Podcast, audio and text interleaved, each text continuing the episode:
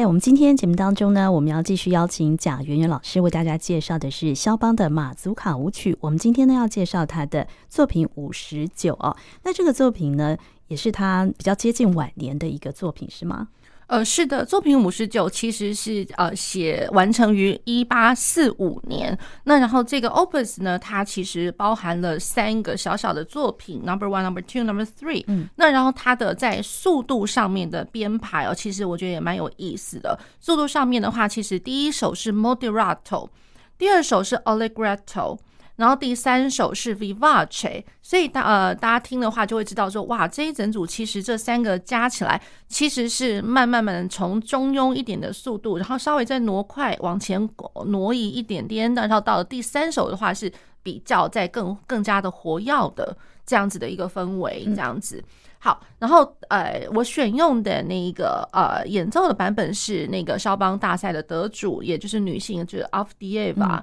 嗯。Avdieva，。那呃，我之前在其呃之前的节目里面也跟大家呃介绍过，我非常非常的敬仰这位女性的音乐家。然后，然后她的演奏除了就是精湛的技巧之外，她还有非常。呃，清晰而且非常独特的一个思路。嗯、对，那我喜欢的演奏家，其实也就就是说，不是只有弹而已，也就是说，能够在在他弹的里面，可以传达出他想要给听众朋友们介绍的一些东西。嗯、然后他的 idea 非常非常的独特，那我也觉得我非常的佩服这样子。嗯、第一首是 A 小调，那论曲式上来讲的话，其实。呃，比较没有什么呃特别的哦，可是我会觉得就是说，之前跟听众朋友们也稍微分享过，即便就是说它是舞曲，然后即便它可能呃大家听到，哎，怎么好像每一首都嘛大同小异嘛，那可能都会是 ABA 三段式，或者是说不管是简单的三段式。或者是说我是一个复合式的三段式，可能复合式的话，就是我的 A 段里面可能会有小 A 段跟小 B 段，那或者是 ABA 这样子的一个，不管是怎么样子的一个呃架构的方法哦，那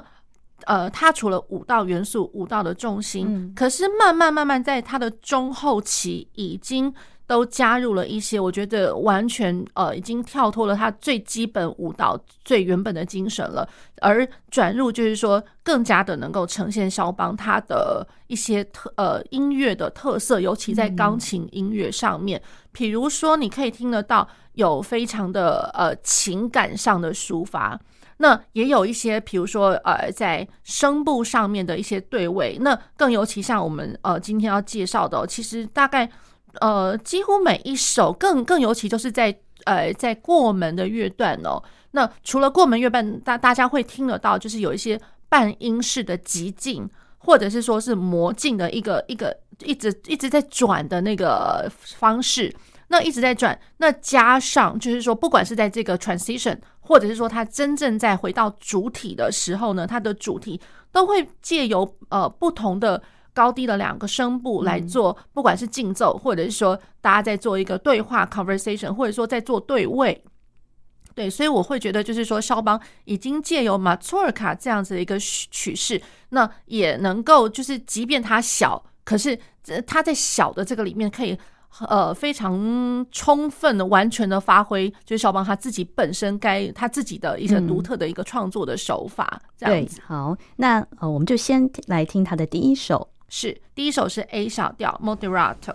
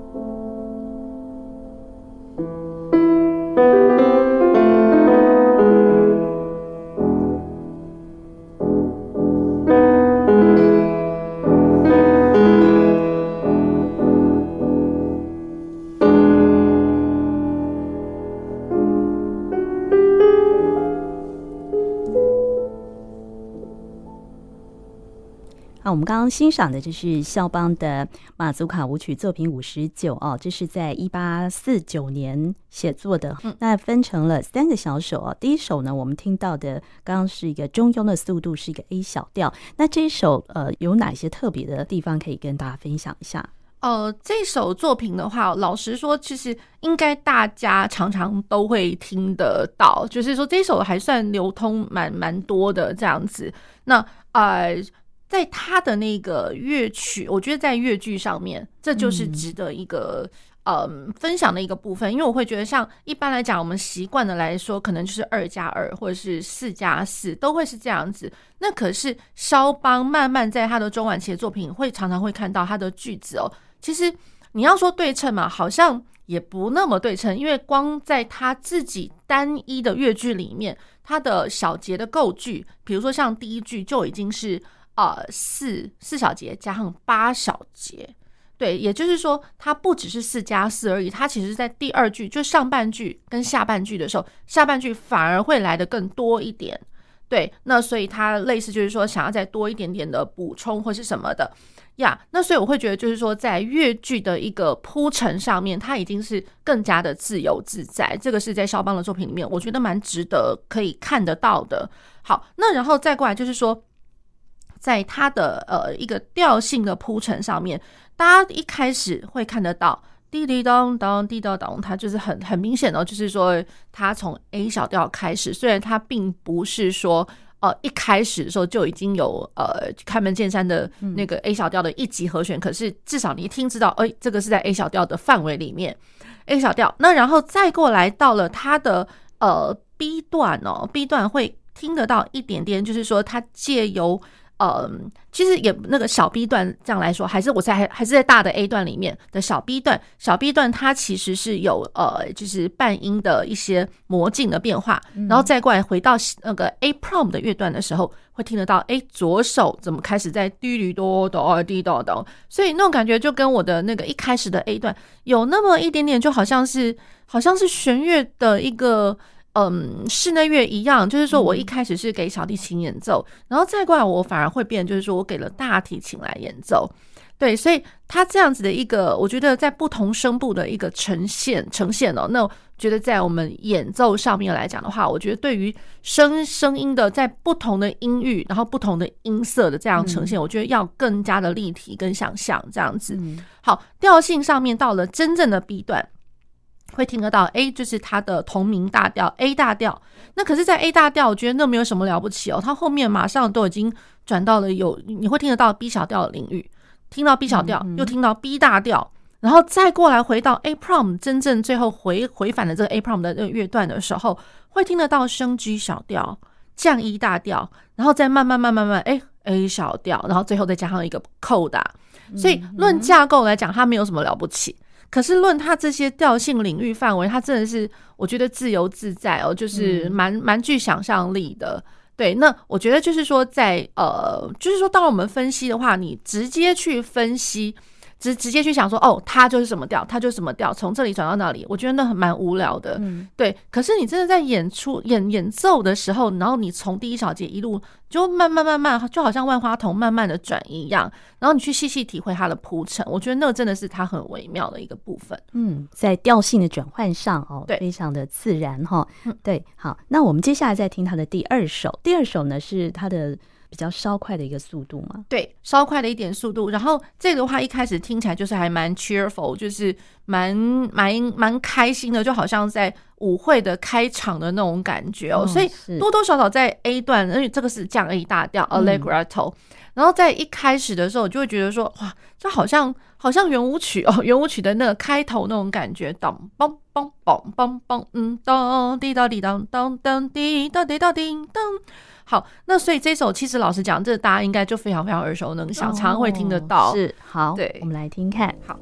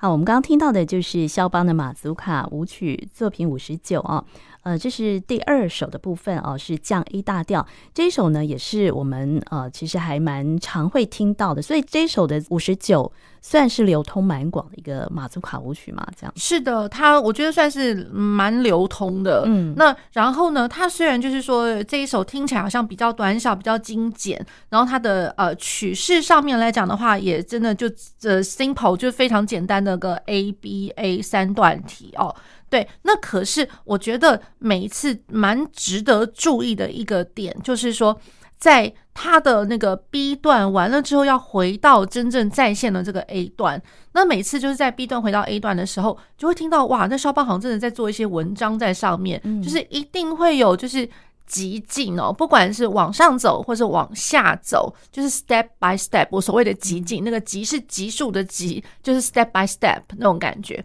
就一个接一个，一个呃往一个一个往上，或是一个一个往下，半音式的半音式的推移挪移。那一般来讲的话，我们原本像是 B 段回到 A 段，又或者说我们放大一点来讲，呃，要是我们看得到是。奏鸣曲式里面的发展部回到在线部的时候，嗯，那可能这个的我们会把它叫做过门嘛。嗯、那过门，老实说，应该都是要回到，就是借由某些手法，那它会回到原调，它会处在一个原调的一个属和弦或属七、属九和弦上面。嗯、对，那可是肖邦他的做法呢，就是说你很难看得到，就是哎，他在推移的时候，哎，那个数九，哎，那个数七，数数七和弦在哪里啊？就是你听好像听不太到。对，可是他就慢慢慢慢借由半音哦，就是呃，比如说滴答当当哒滴当当哒哒滴当，然后就一一路就是接着接着接着，然后就哎，都回来原调了耶。对，所以我会觉得这个是特很特殊的一个点。那然后再来就是说，论它的调性上来讲的话，其实呃原调是降 A 大调。嗯，那这首它其实它的调性铺陈没有什么了不起，可是呃它在 A 段降 A 降 A 大调。B 段的话，它其实老实说，它只是换了另外一个手法。你一开始觉得说，哦，是不是要走到别的地方去？结果一听一听，哎，噔噔噔噔，又又回来了。它它又回到降 A 大调来。嗯、对，所以它的 B 段来讲的话，比较常会听得到是，它是借由降 A 大调的二级七和弦。哦，二级七，然后走到五级七和弦，再走到一级，所以它只它只是说没有开门见山告诉你，就是说哦，我现在是什么调的一级和弦这样子，嗯嗯对。可是从头到尾，你可以把它当做是一个很大很大的一口气，就因为它都是在同样大大范围来讲，它都在同样的一呃一个 A 降 A 大调上面。对对对。那然后它呃再回到 A 段的时候，它曾经有使用过，就是说在。左手的声部，然后呈呈现了它的主题。嗯，对，好，这是第二首。好，那我们接着呢来听它的第三首。第三首呢是呃速度比较快的一个快板嘛？是的，它其实它是呃它的速度的术语，它标示的是 vivace，所以想当然而就是说一定是比刚刚第一首跟第二首来的更加的活跃，更快一点点。好，那呃大家可能会觉得就是说，哎，它好像。你真的想要说它要多快吗？可是老实说，他也没有真的到那么那么的快啦。嗯、对，如果说真正肖邦他想要去写他真的真心觉得很快的东西的话，嗯、他其实他会给你标上 Presto。嗯，而且那个 Presto 就是如果听众朋友一直曾经一直 follow 我们节目的话，都会知道我讲的 Presto 其实不是在讲那个小拍子的 one two three one two three，然后什么一百六一百八这样打了。其实不尽然，有的时候更快一点的那个想法，也就是说我把一个小节去打成一大排。嗯，那。我一个乐段搞不好，我才几个大拍就就把它 KO 掉了，这样子。嗯、对我讲这样比较简单一点，那大家就知道哇，那其实是一气呵成的感觉。嗯、对对，那所以目前他这边他并没有写到 Presto，、嗯、所以 Vivace 老实讲啊，你如果真要打小牌，还是可以打得出来，只是说一定会比较钝，嗯、一定会比较钝。对，那所以它其实它 Vivace 它含有的是一个比较活跃、轻盈的一个意思。嗯、那只是说它在。呃，一开始的时候他就标上了 forte，那 forte 加上 vivace，可能就是呃，我觉得朝气蓬勃，可以这么说。嗯、好，我们先来听他的第三首。